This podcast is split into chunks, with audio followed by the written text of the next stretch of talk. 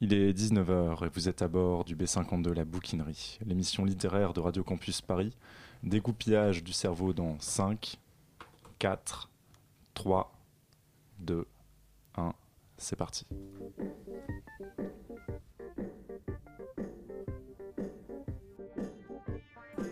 Tant qu'il y a des pages, Des mots. Des mots, des mots, Des des mots. mots, des mots, des mots. Ou pas. Et putain que ça se lit. Même si ça se lit en diagonale, à la verticale, à tête en bas. La tête en bas. Et si ça se lit aux toilettes aussi. Ouais, aussi. Ben, c'est la bouquinerie. Un mardi sur deux. Sur Radio Campus Paris. Chers bouquineurs, chères bouquineuses, bourlingueurs de l'imaginaire, bonsoir. Aujourd'hui, nous recevons DOA à l'occasion de la sortie de Punctu Segundo pour une émission pleine de tripailles sanglantes, de trafic de drogue et d'honneur pachtoun. Bonjour DOA et bienvenue sur les ondes de Radio Campus Paris. Comment vas-tu? Bonsoir, merci de me recevoir, je vais très bien. Nous accueillons également une nouvelle frimousse pour la famille bouquineuse, Éléonore. Éléonore, grande dévoreuse de littérature latino-américaine et férue de théâtre. Bonsoir Éléonore, comment vas-tu? Et Comme surtout, pour une première, hein, un peu stressée? À peine. À peine. Cette émission sera donc consacrée à Punctu Segundo, la suite du bien nommé Punctu Primo, publié dans la mythique collection Série Noire de Gallimard. Dans ces deux livres se croisent les destins d'une galerie de personnages salement cabossés par la vie, journalistes, paramilitaires, talibans et mafieux. C'est une histoire clandestine, loin de la lumière du JT de 20h, sur fond de trafic de drogue que des journalistes cherchent à élucider, d'intérêts divergents des personnages, entre vendetta personnelle et quête de sens. Mais avant de plonger dans l'univers sinueux et violent de DOA, notre première partie d'émission magazine sera consacrée à la guerre. Quentin nous proposera une mise en bouche sous forme de flash news littéraire décalée. C'est cela, Quentin? Oui, alors pas, oui, mais moi pas, pas du tout en fait, parce que je ne parle pas du tout de la guerre dans les infos, parce que les infos littéraires ne sont pas du tout, euh, ne sont pas du tout euh, finalement euh, liées à la guerre. Voilà, j'ai du mal à finir ma phrase, mais, mais non, non, non, non, vraiment, pas de guerre dans les informations littéraires, mais on pourra en parler après si vous voulez. Très bien. Donc, euh, Timothée, tu joueras ce rôle avec une contextualisation philosophico-filmique. Euh, tu nous présenteras, je crois, comment euh, gagner de l'argent grâce à la guerre en 10 étapes.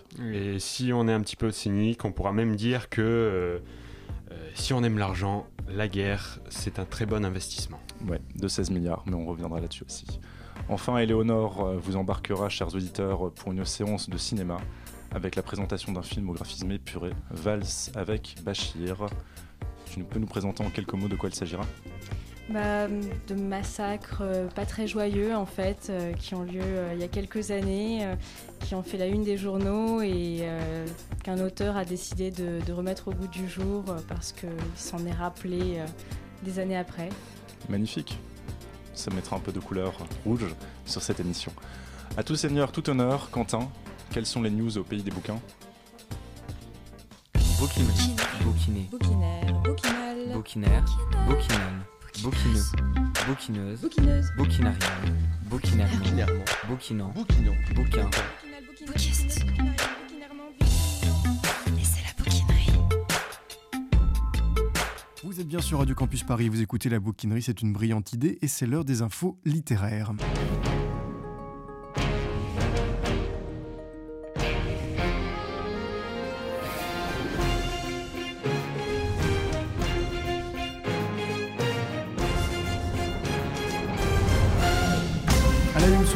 La ministre de la Culture a dévoilé son budget pour l'année 2017 qui va augmenter de 5,5% par rapport à l'année dernière dans les caisses de l'État. On en parle dès le début de l'édition. Le prix du roman des étudiants, c'est parti. En lice, 5 auteurs issus de la rentrée littéraire de septembre. Qui sont-ils? Réponse dans un instant.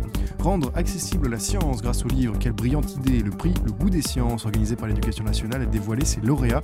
On les découvrira dans quelques secondes. Et enfin, on rêvera un peu en poussant la porte de la librairie des enfants dans le 7e arrondissement qui se présente comme une vraie caverne d'Ali Baba pour la littérature jeunesse.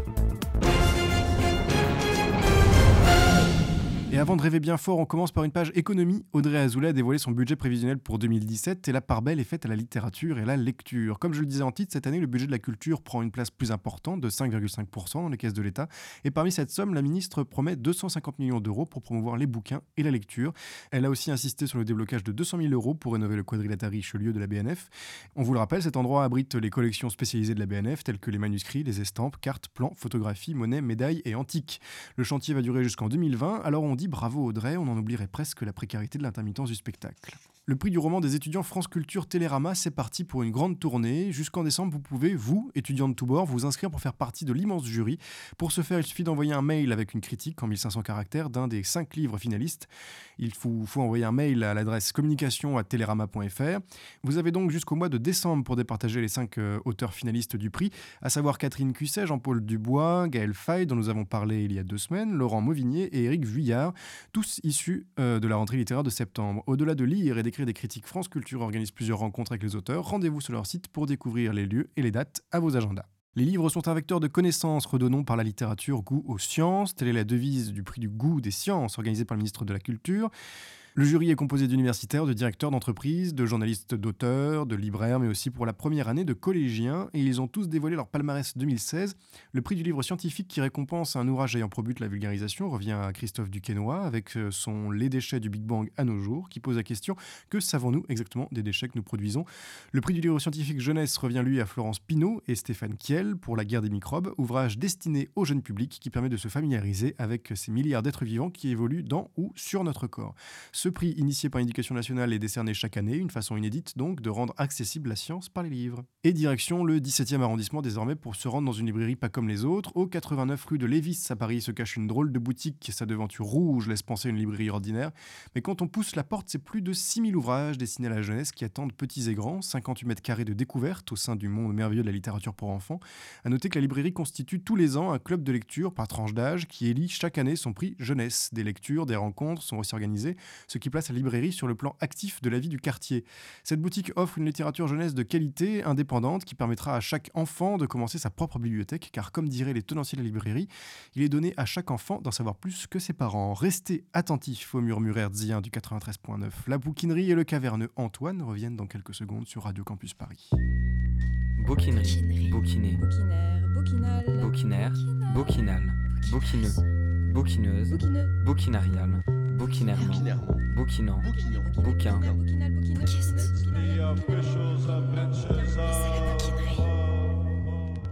Merci Quentin, notre journaliste de l'extrême.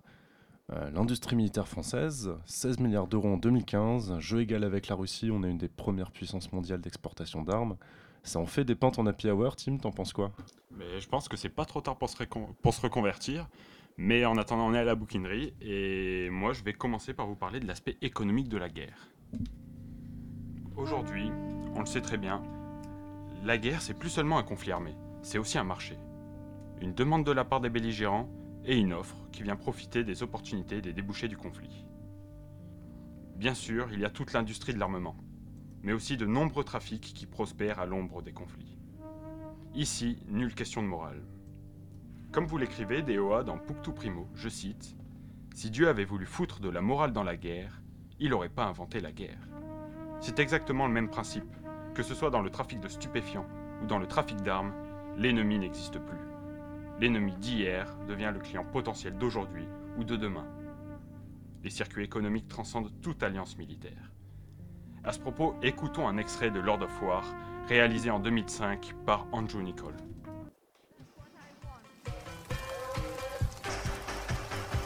J'ai même livré du matériel aux Afghans quand ils combattaient mes ex-compatriotes soviétiques. Je n'ai jamais fait d'affaire avec Ben Laden. Pas pour des raisons morales, mais parce qu'à l'époque, il faisait des chèques en bois. Au milieu des années 80, mes armes étaient présentes dans 8 des 10 principales zones de guerre du monde.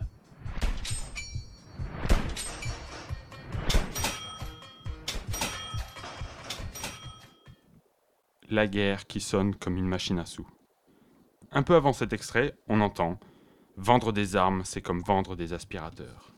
Pour ceux qui profitent de l'instabilité pour développer des marchés illégaux, peu importe qui et peu importe quoi, la vraie question c'est combien? Combien va-t-on gagner? Si l'on revient dans le domaine légal, on y trouve aussi un puissant complexe militaro-industriel qui là aussi croît sur les décombres de bombardements à coups de milliards injectés pour soutenir les besoins en armement.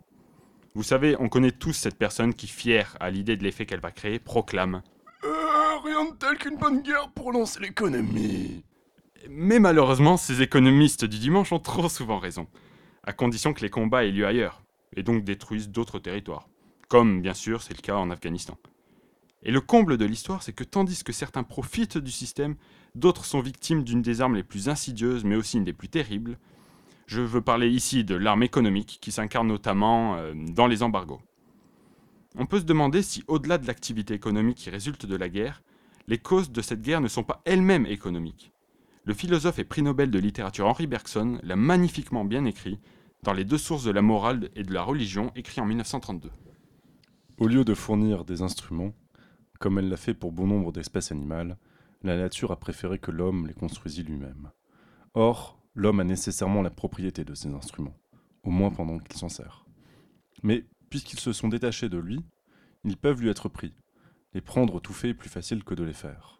Le groupe dont il est le membre aura jeté son dévolu sur une forêt, un lac, une rivière, et cette place, à son tour, un autre groupe pourra juger plus commode de s'y installer que de chercher ailleurs. Dès lors, il faudra se battre. Mais, peu importe la chose que l'on prend et le motif que l'on se donne, l'origine de la guerre est la propriété, individuelle ou collective. Et, comme l'humanité est prédestinée à la propriété par sa structure, la guerre est naturelle. Non seulement la guerre est le théâtre d'enjeux économiques, mais elle serait ici aussi la conséquence de la défense des intérêts privés, et notamment de la propriété. En plus de cela, la propriété étant, con- étant considérée comme naturelle, la guerre l'est aussi. On dit souvent que le commerce est le meilleur moyen d'obtenir la paix, mais en réalité, c'est l'économie qui est avant tout la meilleure raison de partir en guerre. Économie militaire et guerre économique seraient en réalité des pléonasmes. Cette situation d'instabilité semble être un horizon indépassable pour l'homme. Et puis si on veut être pessimiste, je vous mets au défi de définir la paix, de façon positive, parce que la paix, aujourd'hui, elle ne se définit que de façon négative. Ce n'est rien d'autre que l'absence de guerre. Le colonel était dans la finance. Le commandant était dans l'industrie. Le capitaine était dans l'assurance. Et le lieutenant était dans l'épicerie. Le juteux était huissier de la Banque de France. Le sergent était boulanger pâtissier. Le caporal était dans l'ignorance. Et le deuxième classe était rentier. Et tout ça, ça fait d'excellents Français, d'excellents soldats qui marchent au pas. Vous êtes sur la bouquinerie et Timothée réfléchissait aux causes économiques de la guerre. Tim, comme d'habitude, tu as ponctué ta chronique de plusieurs extraits. Est-ce que tu pourrais nous dire d'où ils viennent? Donc on a commencé par un extrait d'un film, euh, Lord of War, un film réalisé en 2005 par Andrew Nicole.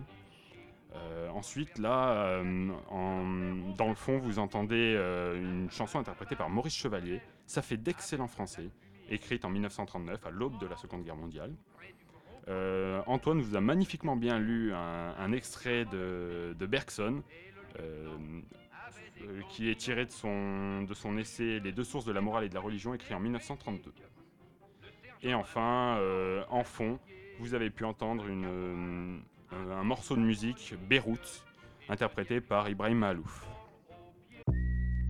Bouquinerie, bouquiner, bouquinaire, bouquinal, bouquineux, bouquineuse, bouquinarial, bouquinairement, bouquinant, bouquin,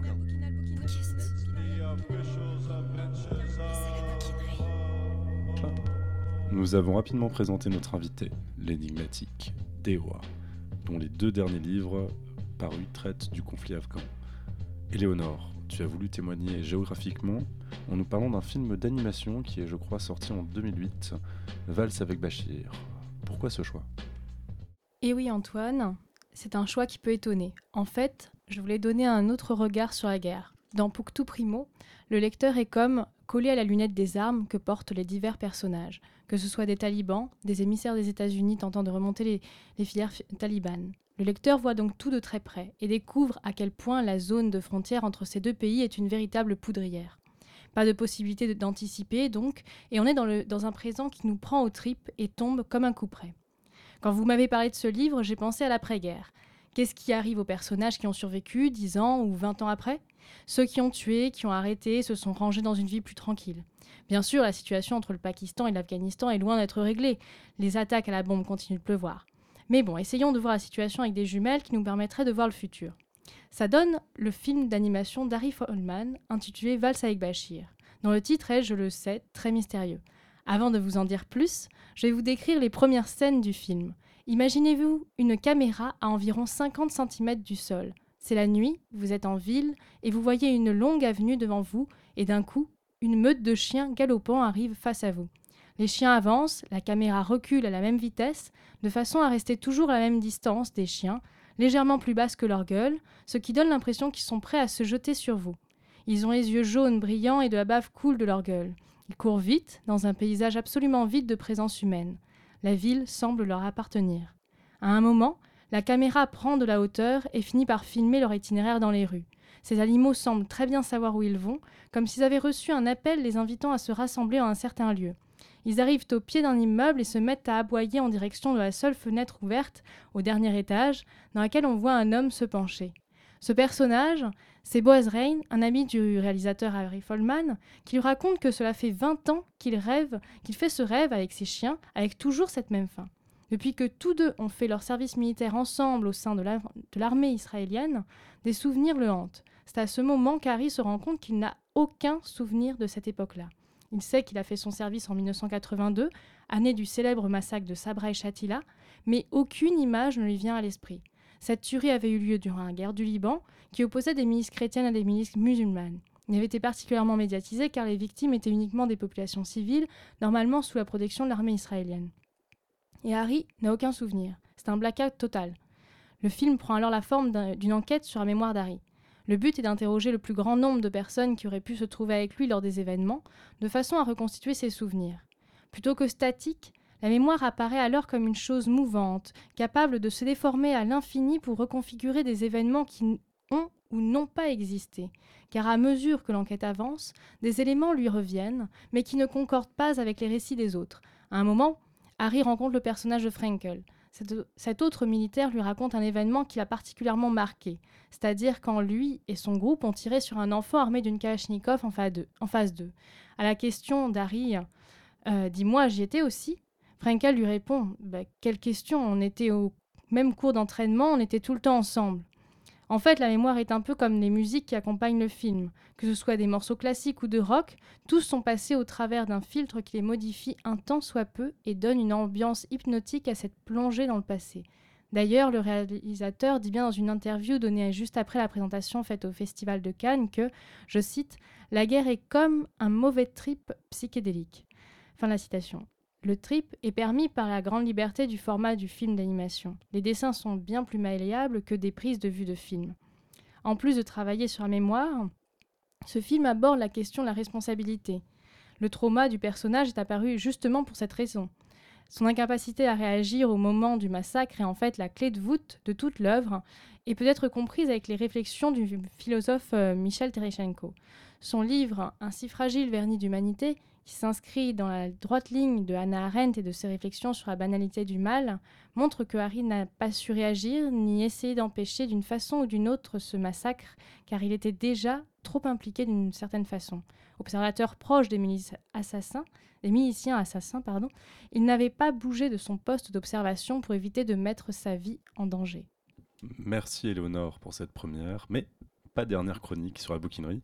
Bergson, Arendt, Éléonore, Tim, vous nous avez quand même sorti l'artillerie lourde pour cette chronique. Bouquinerie, bouquiné, Bouquinaire, bouquinal, bouquinaire, bouquinal, bouquineux, bouquineuse, bouquineuse, bouquinarienne, bouquinairement, bouquinant, bouquin, Bouquiste.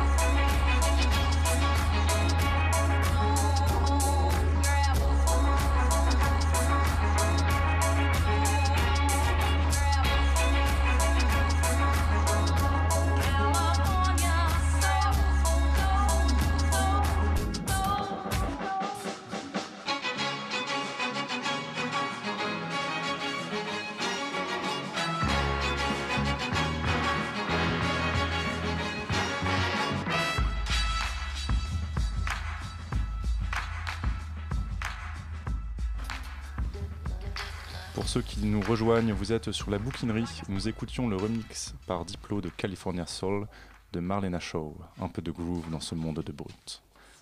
Deux sujets qui reviennent souvent sur vous, Doha, c'est votre identité et vos méthodes de recherche pour travailler l'univers de vos livres. On va rapidement passer sur l'un et sur l'autre. Votre identité, parce qu'on s'en fout un peu. Nous dirons simplement que vous avez déjà écrit de nombreux bouquins, d'où votre présence ici. Mais votre anonymat pourrait être remis en cause. Tim?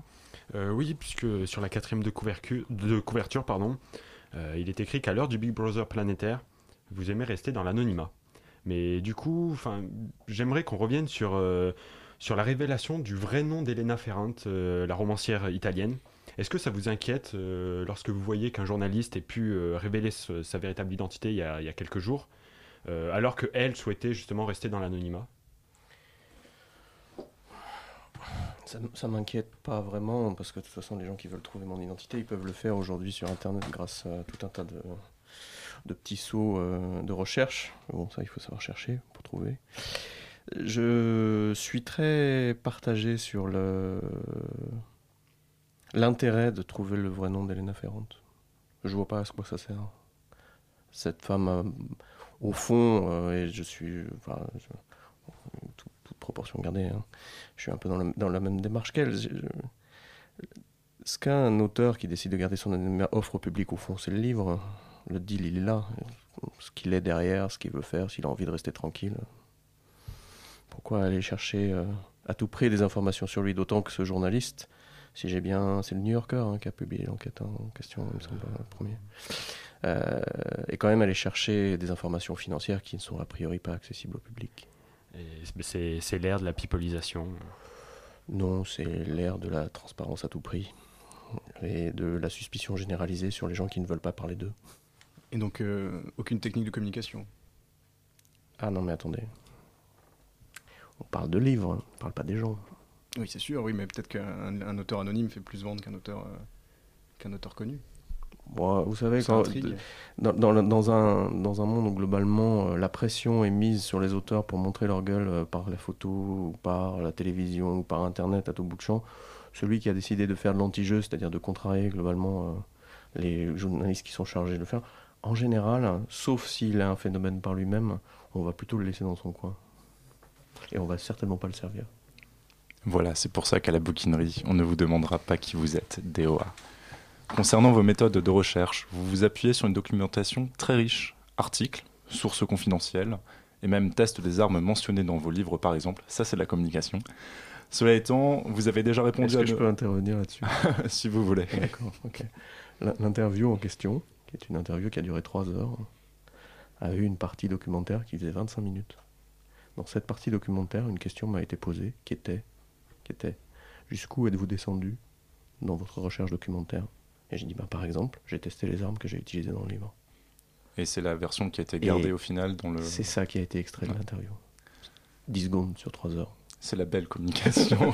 c'est pas moi qui l'ai choisi. Hein, Non, bien sûr. C'est l'organe de presse qui a publié cette. euh, a fait son accroche d'article comme ils l'ont comme ils l'ont voulu. C'est eux qui ont déterminé que c'était cette phrase-là qu'ils voulaient retenir. C'est pour ça que nous essayons de passer brièvement là-dessus. Euh, parce que, comme vous le dites, vous avez répondu déjà à de nombreuses interviews et nous allons faire une sélection pour les mettre en ligne en fait sur la page internet de la bouquinerie. Donc les, les, au- les auditeurs qui voudront se renseigner davantage pourront le faire. Nous, ce qui nous intéresse, c'est davantage votre œuvre littéraire. Et on va commencer tout de suite en pouvant dire que la vengeance est le moteur de votre histoire d'Ewa. Elle est résumée par le titre Pouctou. Mhm. Je crois qu'on pourrait le traduire par honneur chez Pashtun. Oui, si on voulait être euh, simplifié, d'ailleurs c'est pas plus mal, on pourrait dire ça comme ça. Alors peut-être que vous aurez l'occasion de revenir dessus plus tard, euh, notamment parce que c'est une culture qui vous plaît beaucoup.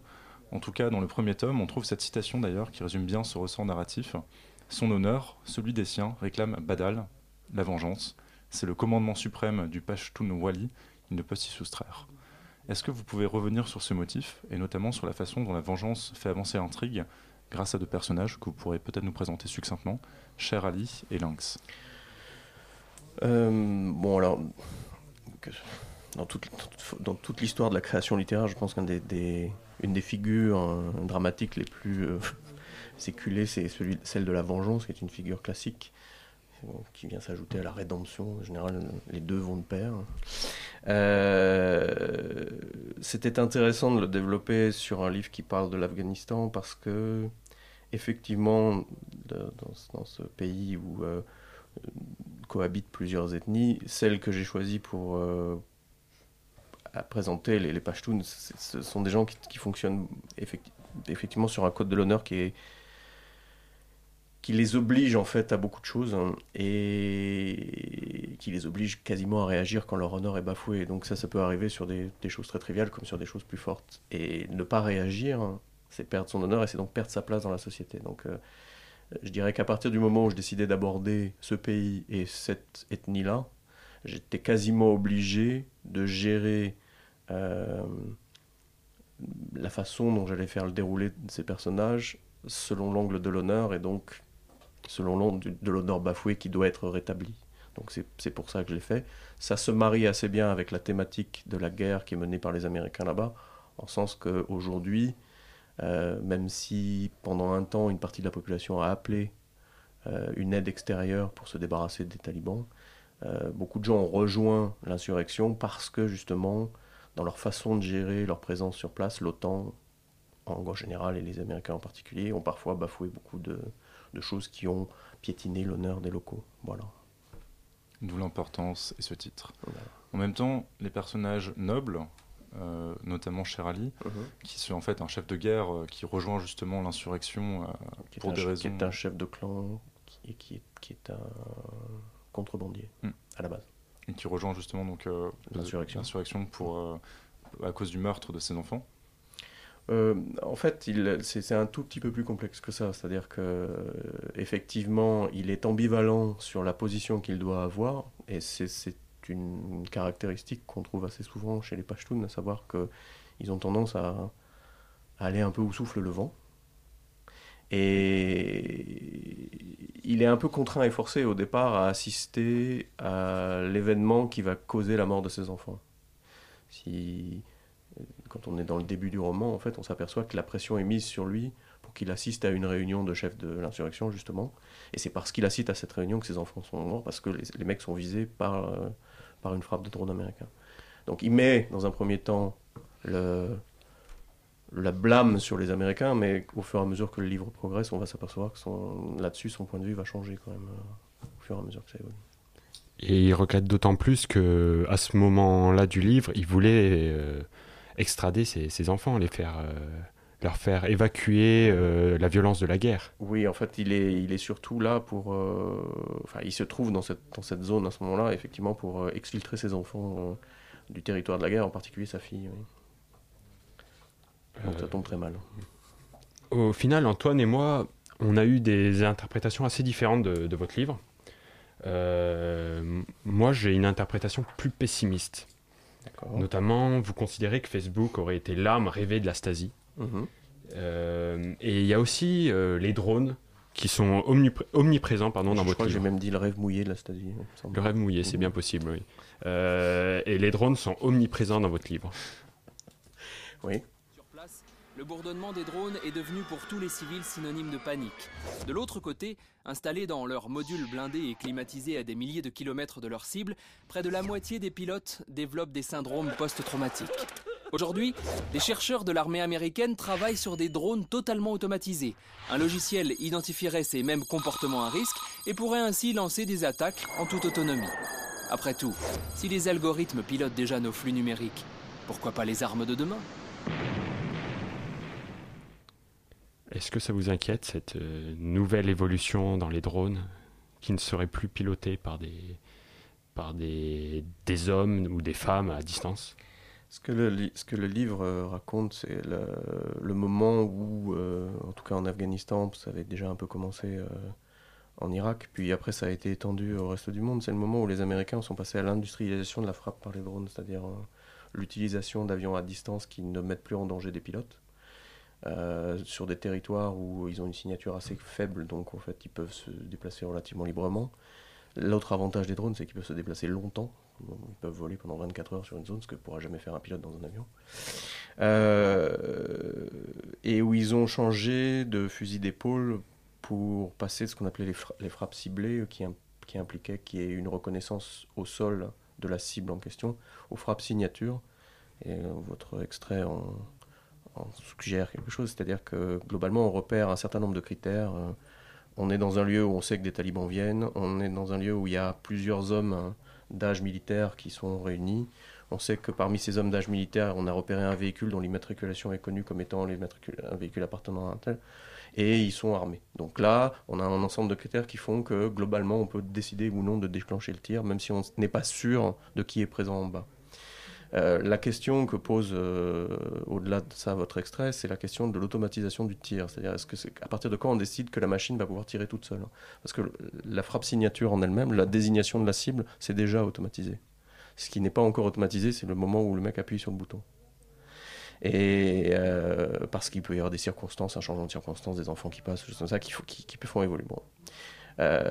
Il faut se dire une chose, c'est que si la question se pose à l'heure actuelle, c'est que le programme existe déjà et que c'est- c'est un débat purement philosophique et politique qui ne tiendra de toute façon pas dans la durée parce qu'on sait pertinemment que dans, ce- dans ce genre d'évolution, elle se fera l'évolution. Parce que effectivement, les pilotes de drones commencent à poser des problèmes et que l'idée d'une organisation comme l'armée, c'est de faire en sorte qu'il n'y ait pas de problème dans son fonctionnement. Les pilotes de drones commencent à, à se rebeller. Bah, sait pas c'est pas tellement qu'il se rebelle, c'est que euh, au moment où il frappe, il reste sur place, en sens que l'avion continue à tourner et à filmer ce qui se passe. Donc eux voient, à la différence des pilotes de chasse qui passent, bombardent et après s'en vont et ne voient pas le résultat de ce qu'ils font. Eux ont largement le temps de regarder ce qui se passe. Donc ils voient les cadavres qui, qui sont explosés au sol, parce que c'est assez précis quand même. oui, c'est ce que montre d'ailleurs le, le passage euh, où il tire Mhm. justement. L'imagerie est assez précise, les, les capteurs sont assez, euh, assez performants. Et on voit les gens blessés, on voit euh, les gens qui agonisent, on voit la destruction, on voit les, bouts de cadavres, enfin, on voit tout ça. Et pour des gens qui, à la base, parce qu'il faut quand même aussi comprendre une chose, c'est qu'au départ, les pilotes de drones étaient des pilotes militaires qui se sont devenus pilotes de drones. Aujourd'hui, ce sont des gens qui sont recrutés dans des horizons très très différents et qui, apprennent à piloter sur les drones. Et notamment, on en parlait tout à l'heure, ce sont des gens qui sont issus de l'univers des jeux vidéo. Parce que les gens qui jouent à des simulations ou à des jeux de tir à la première personne ont le genre de réflexe et de, de, de familiarité avec l'environnement qui séduit les militaires. Et du coup, Donc ils vont les recruter dans les, dans les conventions de jeux vidéo. Vous nourrissez le fait que les jeux vidéo rendent violents. Et... Non, je, je- je dis juste, alors, je- moi je nourris rien du tout. Je, n'ai jamais participé à ce genre de discussion sur les jeux vidéo violents, les jeux de rôle violents. Je pense que les gens qui sont violents, ils sont violents. qui- quel que soit le déclencheur qu'ils vont trouver à un moment donné pour laisser libre cours à cette violence, il arrivera d'une façon ou d'une autre. Je dis juste que l'armée a trouvé des réserves de gens qui sont familiers de l'environnement euh, électronique, euh, euh, de, de- de- de manipulation. Mais, mais pr- presque virtuel, sauf que là on parle pas de virtualité, on parle de vraie vie quand même. Oui, mais c'est bien ce qui leur pose problème après, c'est qu'au bout d'un moment, les mecs s'aperçoivent quand même que c'est des vrais gens qui tuent, et pas des faux gens. Et donc, ils ont des problèmes dans la chaîne de- d'exécution, avec des, des- pilotes qui ont du mal à, obéir aux ordres, ou, en tout cas qui s'en trouvent mal derrière, donc qui ne tiennent pas dans la durée. Or, une fois de plus, former un pilote de drone, ça coûte cher. Ça coûte moins cher qu'un pilote d'avion, mais ça coûte cher quand même, donc c'est un, un investissement qu'on n'a pas envie qui claque dans les doigts. La machine a un avantage, ça ne pose pas de questions. D'où les investissements notamment de pays comme la Russie dans ce type d'armement automatisé. C'est vrai d'ailleurs que quand on lit votre roman, on peut avoir une vision très sombre, comme le disait Timothée. Euh, L'impact psychologique de la guerre, notamment sur les personnages de paramilitaires, est très important. La corruption. Je crois que d'une façon générale, l'impact psychologique de la guerre sur tous les gens qui la subissent est quand même assez dur. Oui, mais c'est des personnages de paramilitaires, entre autres, que vous mettez en- Disons que des gens qu'on pourrait croire entraînés par des années de conflit, euh, dans vos livres, euh, sont, sont psychologiquement beaucoup plus impactés que euh, l'image euh, qu'on pourrait en avoir justement. On parlait d'entertainment, euh, jeux vidéo. Oui, en fait, c'est surtout euh, alors ça a un peu changé dans les, dans les, dans les dernières années, mais ça, a- été un phénomène un peu comme avec le western. C'est-à-dire que pendant très longtemps, on a quand même eu l'image de la guerre de gens qui s'en sortaient. C'est-à-dire, ils tuaient des gens, puis ils rentraient à la maison, puis tout allait bien. Il n'y avait pas beaucoup de sang, il n'y avait pas d'estropiés, il n'y avait pas de... Bon. Et cette image de la guerre, elle nourrit au fond notre, notre inconscient avec l'illusion que la guerre, pour les vainqueurs, est quasiment sans conséquence. Or, c'est pas vrai. Euh, tous les gens, quand, quand on commence à, rega- à regarder euh, l'histoire de la guerre et la façon dont elle est pratiquée, on s'aperçoit que pendant la Première Guerre mondiale, les mecs ils tenaient à coup de vin, pendant la Seconde Guerre mondiale, les Allemands ils tenaient à coup d'amphétamine, et que ça les aidait à tenir plus longtemps, puis ça les aidait aussi à, monter au combat sans avoir la trouille. Donc il n'y a pas de surhomme dans la guerre. Et, et même les combattants les plus, euh, les plus aguerris, sauf à être des psychopathes, c'est-à-dire être totalement insensibles à ce qu'ils sont en train de faire, mais là on, s'adresse à une catégorie d'individus qui est très particulière, euh, ils sont marqués par ce qu'ils vivent. hein. Il y a- ils sont marqués par la perte de leurs camarades, qui, quel que soit le camp dans lequel ils se trouvent. Vous vous retrouvez sous un bombardement d'artillerie pendant 10 minutes, globalement vous êtes traumatisé à vie. hein. Choc. Ouais. Hmm. Mais euh, justement, il y a, il y a cette forme de, de violence en même temps, euh, les personnages, notamment, donc on parlait de Charlie et de Lynx tout à l'heure, Mhm. euh, sont pris d'un vrai, enfin, ont de- des sentiments d'amitié très forts pour leurs camarades, ce que vous citiez, les camarades au combat, aussi pour euh, des, des inconnus qui vont croiser. Et il y a une- au-delà de cette amitié, il y a aussi de l'amour qui existe entre les personnages, et ce qui fait qu'on peut, au-delà de cette vengeance, de cet aspect guerrier présent dans le roman, se dire que, au final, ce qui va faire avancer l'intrigue, c'est aussi le fait que ces personnages-là, à un moment donné, vont rentrer en résistance par rapport à leur propre, euh, à leur propre camp.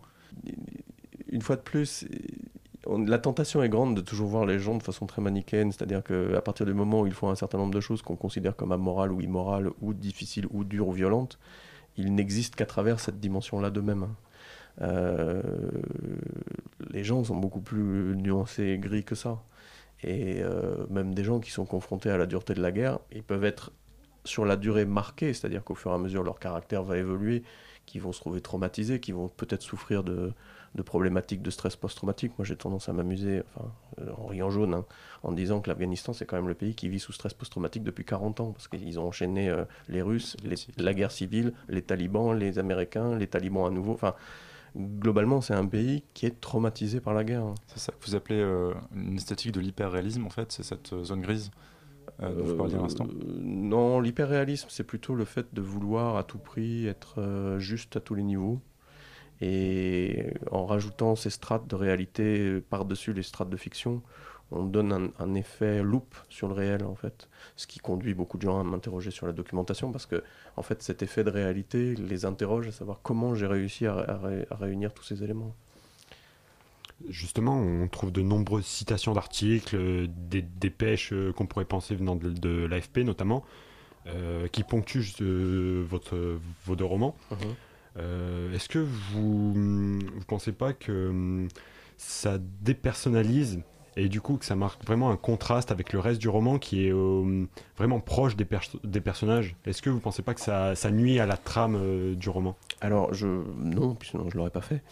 Euh, je l'ai- fait euh, dans deux. Il y, avait, il y avait trois, objectifs principaux à ça. D'abord, il y a, le renforcement de l'effet de réel, ça c'est clair. Euh, et le fait que quand même, quand euh, quand vous replacez ce genre de- de- d'extraits de presse dans leur contexte, aujourd'hui, pour nous, euh, leur accumulation dépersonnalise totalement aussi les événements qu'ils relatent. Donc, euh, par exemple, euh, prenons le cas de cet enfant qu'on a retrouvé mort sur une plage pour les, les Syriens. Le petit Thaïlande. Le petit Thaïlande, tout d'un coup, il y a eu une très, une très grosse personnification sur ce truc-là. Et puis derrière, on est passé à des statistiques d'enfants qui meurent tous les jours. dans- Et on, s'est à nouveau éloigné de cette information. Donc il y a ce double effet de réel, il était recherché. J'avais un deuxième effet que je recherchais, c'est que je voulais, comme l'action est assez dense et que je ne suis pas sans cesse en train de rappeler à quelle date on se trouve à l'intérieur du récit, les articles permettent d'avoir une idée du temps qui s'écoule, hein. des ellipses qui sont faites, etc. Donc qui, qui donnent au lecteur un repère chronologique par rapport, à- par rapport à la presse. Le troisième effet recherché, c'était de pouvoir sortir la contextualisation du conflit, de l'histoire de l'Afghanistan et tout ça du récit lui-même, pour pas alourdir de façon didactique le récit. Voilà. Nous vous laissons méditer ces paroles sur un court intermède musical. C'est Song 7 d'Interpol et vous écoutez La Bouquinerie sur Radio Campus Paris.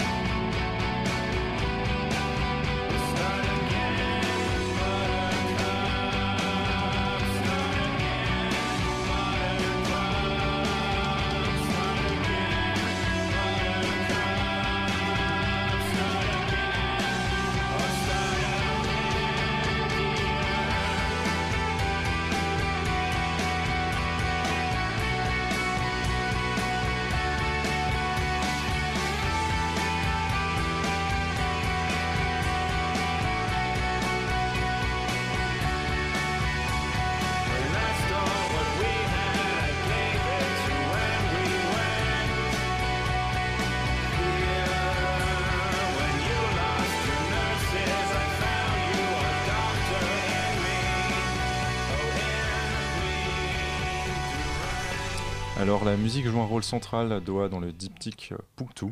On trouve pêle-mêle du rock à l'ancienne, euh, notamment avec les Stones, euh, les Stooges aussi, euh, Hendrix ou Bowie. Des rythmiques hip-hop assez lourdes avec Clash Nekov ou MF Doom et surtout ce que j'ai particulièrement apprécié à titre personnel, c'est ces musiques électro, Kill the Noise, enfin des DJ qui vous arrachent bien le cerveau. Est-ce que euh, tu peux nous expliquer un peu euh, comment euh, tu as composé la bande son de tes romans et quelle place en fait au final tu accordes le son dans la narration. Bon, je suis obligé de revenir un peu en arrière, je suis désolé hein, pour, pour expliquer ça. En, de- en 2006, j'ai écrit un roman qui s'appelle Citoyen clandestin, qui est le premier roman où apparaissent les personnages de, de Pouctou, enfin un certain nombre de personnages de Pouctou, dont Fennec, enfin Fox, Amel, le journaliste, et Lynx, qui apparaît dans le second. Euh, et le personnage de Lynx, qui a un rôle très particulier dans Citoyen clandestin, travaille en musique se met en condition en musique. Et je l'ai utilisé, en fait, cette mise en condition qu'il fait lui, euh, comme une sorte de mise en condition du lecteur. hein. C'est-à-dire que, en général, quand il se met en condition, il va y avoir de la violence derrière. Donc je le fais une fois, deux fois, puis après, je me contente juste de mettre de la musique, et le lecteur sait que la violence arrive. Enfin, bon, voilà, C'était ça le, le truc. Parce que, du coup, ce qu'il faut préciser, c'est que dans vos bouquins, il y a un annexe, enfin, une. Et annexe, donc, pardon, avec j'ai euh, fait une playlist pour ce qui était la playlist de Lynx dans Citoyen clandestin. Le livre a eu un succès relatif et une des parties qui a plu aux gens, c'était justement l'existence de cette playlist.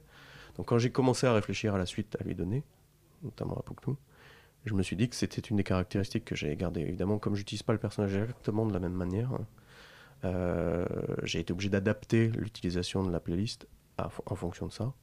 Mais comme on est aussi rentré dans un univers où, grâce à des choses comme Spotify et autres, on, a quand même, on est quand même abreuvé de musique en permanence, c'était assez cohérent. euh, et ça, correspondait aussi à ma recherche documentaire que dans les, dans les bases américaines notamment et à d'autres endroits, il y a de la musique. Donc j'ai pu recomposer des playlists comme ça, avec comme contrainte qui était celle d'être cohérente par rapport à l'endroit où la musique se déroule, et que les morceaux soient contemporains de l'action qui s'y déroule. Voilà. Euh, on, a trouvé avec Antoine que vous êtes jamais au- autant efficace que quand vous adoptez un rythme lapidaire, euh, quand ça racle, quand ça pulse. Euh, du coup, est-ce que cette volonté d'adopter un, style particulier fait partie de fait partie entière de votre travail? Euh, le, fait, en fait, moi, je, suis extrêmement méfiant euh, sur toutes les problématiques de style. Que j'ai tendance à trouver que moins égale plus. Donc, il faut être relativement sobre dans l'écriture. Je déteste en littérature les gens qui se regardent écrire, euh, mettre des grands mots et des grandes phrases. Donc, en fait, j'adapte la langue à ce qu'elle est en train de raconter. Donc, dans des moments de lenteur euh, ou des moments d'observation ou des moments de contemplation, je vais avoir tendance à étendre les, phrases parce que globalement le rythme est, plus lent et donc une phrase longue va tendance à avoir cassé un peu le rythme de lecture et donc rajouter à l'effet de contemplation. Et dans les moments où l'action commence à, accélérer, je vais avoir tendance à utiliser aussi la géographie de la phrase pour accélérer ce truc-là, pour hacher les choses. Donc euh, ma, langue, elle s'adapte en fait à ce qu'elle a- raconte. Elle est aussi très adaptée par rapport au personnage, c'est-à-dire que ça ne se voit peut-être pas, mais euh, en fait, chaque, chaque personnage a son parler et a, et a son mode de raisonnement. Donc la langue est aussi adaptée pour chacun d'entre eux. Voilà. Un peu comme un découpage de film finalement. Euh, oui, enfin, j'aime pas trop faire ce genre de comparaison euh, entre la littérature et le cinéma. La littérature, c'est la littérature, le cinéma, c'est autre chose. On approche la fin de cette émission. Merci pour ce petit euh, petite punchline. On approche donc de la fin de l'émission. Merci beaucoup pour euh, pour ton temps, Doha. Merci. DOA. DOA. Pour Dead on Arrival. Et on espère que cela vous a donné aussi euh, envie à vous, euh, chers auditeurs, chers bouquineurs, de découvrir plus avant l'univers de DOA. Euh, et merci également à toute l'équipe qui a quand même assuré grave ce soir dans des conditions d'enregistrement rock'n'rollesques. Épique et guerrier. Mais pas du tout, on est en direct. On est en direct.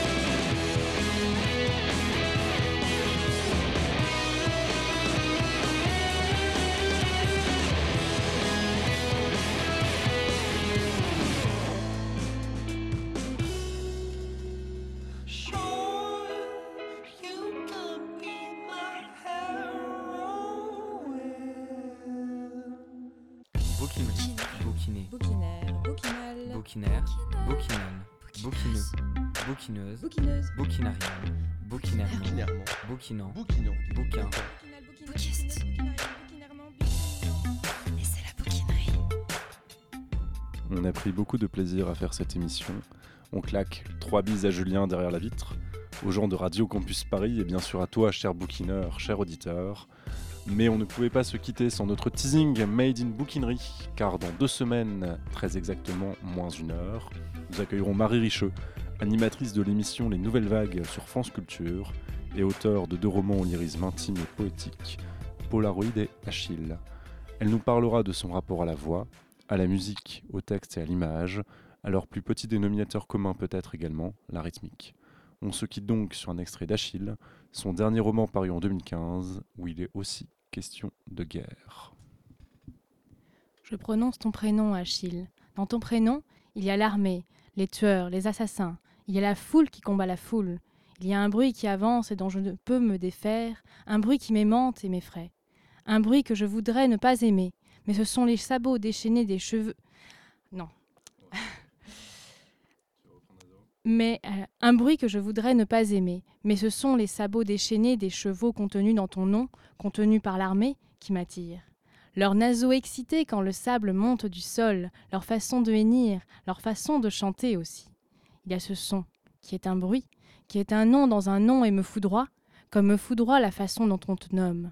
En attendant, profitez bien de Museum Side, c'est tout de suite sur Radio Campus Paris 93.9.